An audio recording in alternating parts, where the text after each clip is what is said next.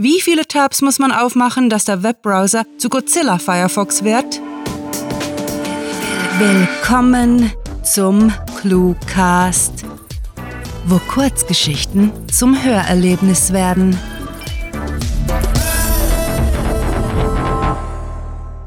Mutters Vase.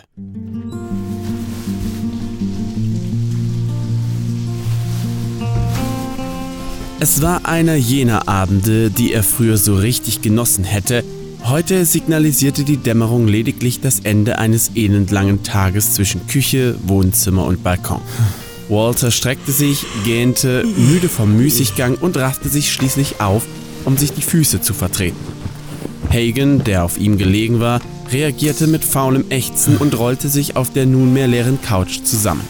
Eigentlich liebte Walter sein Leben mit Hagen, hatte dafür so einiges geopfert und natürlich täte er das jederzeit wieder. Nach zwei Monaten in Quarantäne allerdings konnte er sich nichts Schöneres vorstellen, als den anderen wenigstens für ein paar Stunden loszuwerden. Seinem Freund ging es bestimmt genauso, trotzdem war er nach wie vor überzeugt, sie beide würden auch diese Misere überstehen und bald schon darüber lachen. Essen? nuschelte Hagen in das grottenhässliche Kissen, das ihnen seine Tante zum Einzug geschenkt eher aufgeschwatzt hatte. Walter schaute auf den schlaftrunkenen Mann, der langsam mit der Backe über den Sofarand rutschte und grinste kopfschüttelnd. Später. Ich gehe ein Weichen raus, Zeitung lesen.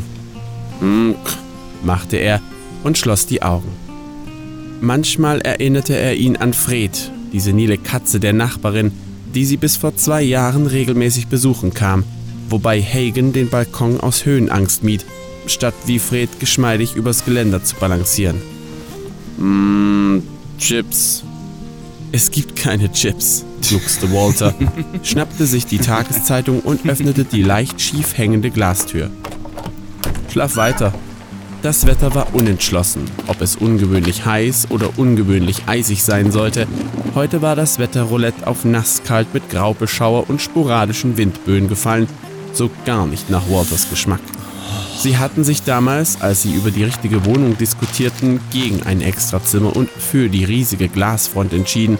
Leider half die wenig, wenn die Sonne sich versteckte.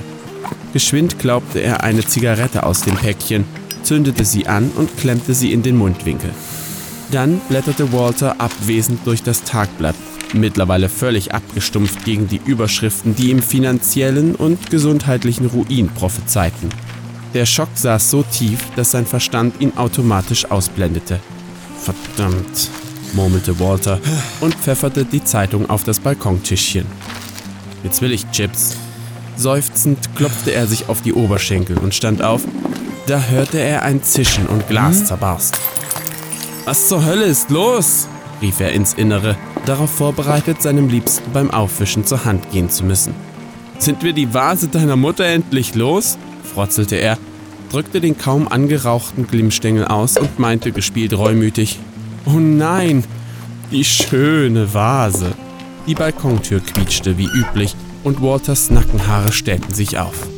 Ekelhaft, murrte er. Schatz, ich hab's nicht so gemeint. Die Vase ist wundervoll. Deine Mutter hat sie prima ausgesucht. Schatz?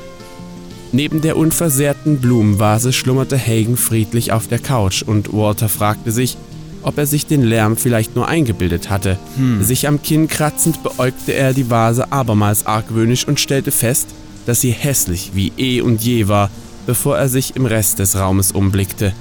Oh, das Fenster. Tatsächlich lagen einige winzige Scherben auf dem Parkett. Bei näherem Hinsehen entdeckte er sogar den Durchbruch in der Glasfront durch den...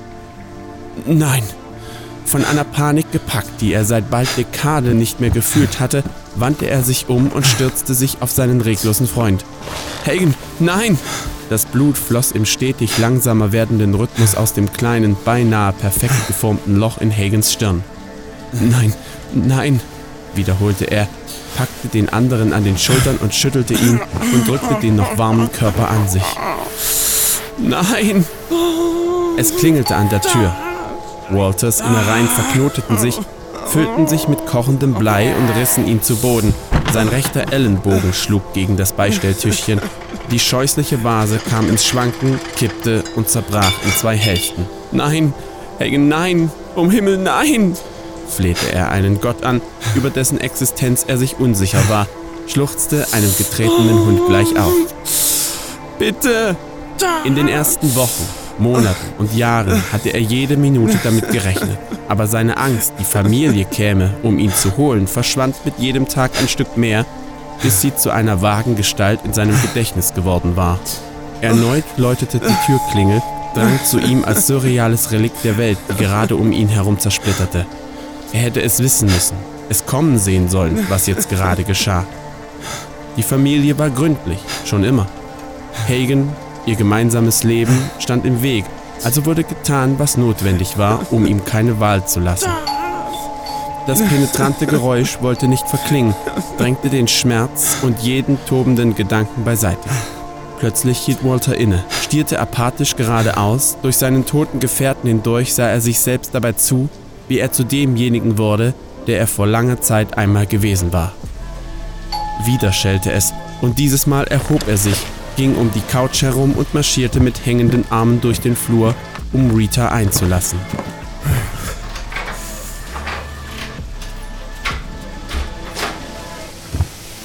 John, begrüßte sie ihn mit einem hinter dem Mundschutz verborgenen Lächeln.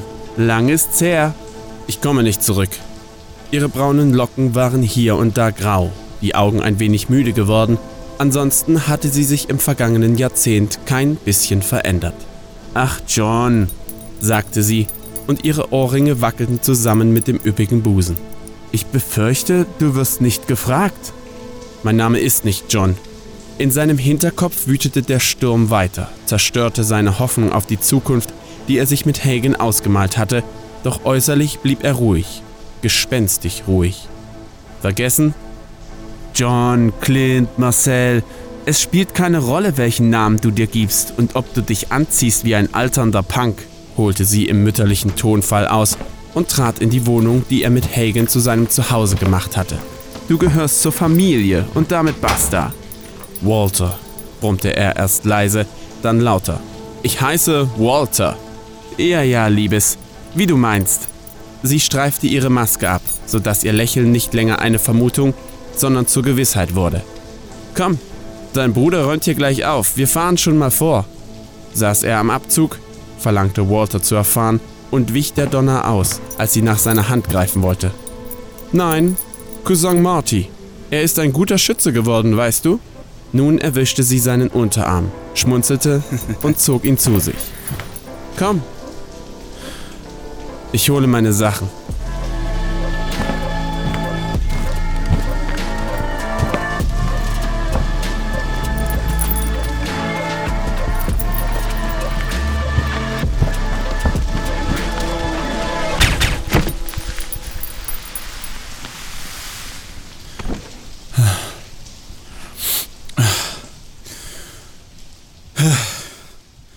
Das war Mutters Vase, geschrieben von Rahel. Für euch gelesen hat Michael Pietsch. Diese Kurzgeschichte wurde nach vorgegebenen Charakteren verfasst.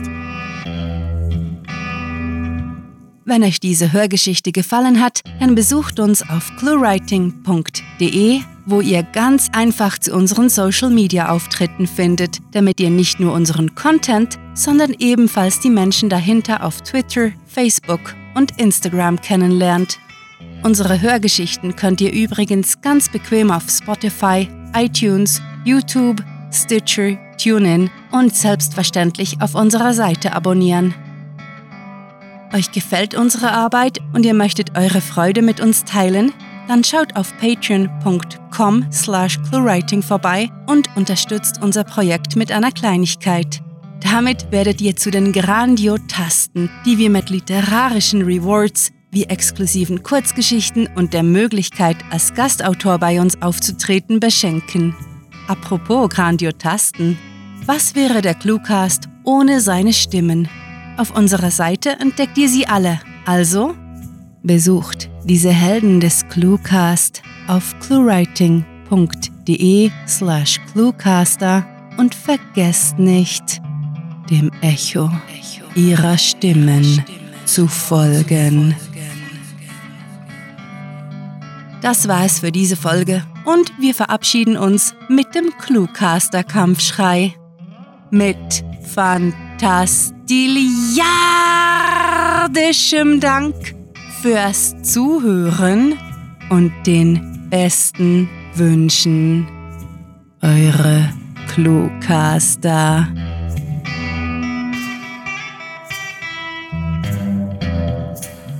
Wir sind nicht auf den Kopf gefa... Äh, doch, doch sind wir. Schon oft. Aber von gestern sind wir nicht. Der Cluecast ist eine Produktion der Literaturplattform ClueWriting. Für Feedback, Anregungen, Literatur und weitere Informationen begrüßen wir euch jederzeit auf www.cluewriting.de. Grandiotastischen Dank.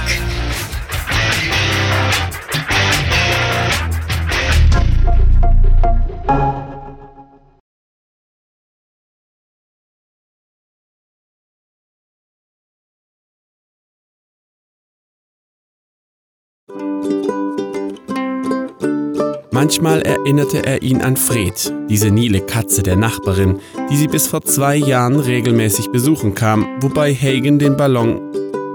Natürlich, ja, die wohnen in dem Ballon. Ach, Balkon. Das Ding, was immer an den Häusern mit dran bammelt und nicht durch die Luft schwebt. John, begrüßte sie ihn. Achso, warte mal. Haha. Da können wir doch hier den richtigen Mundschutz ummachen. Für die Authentizität.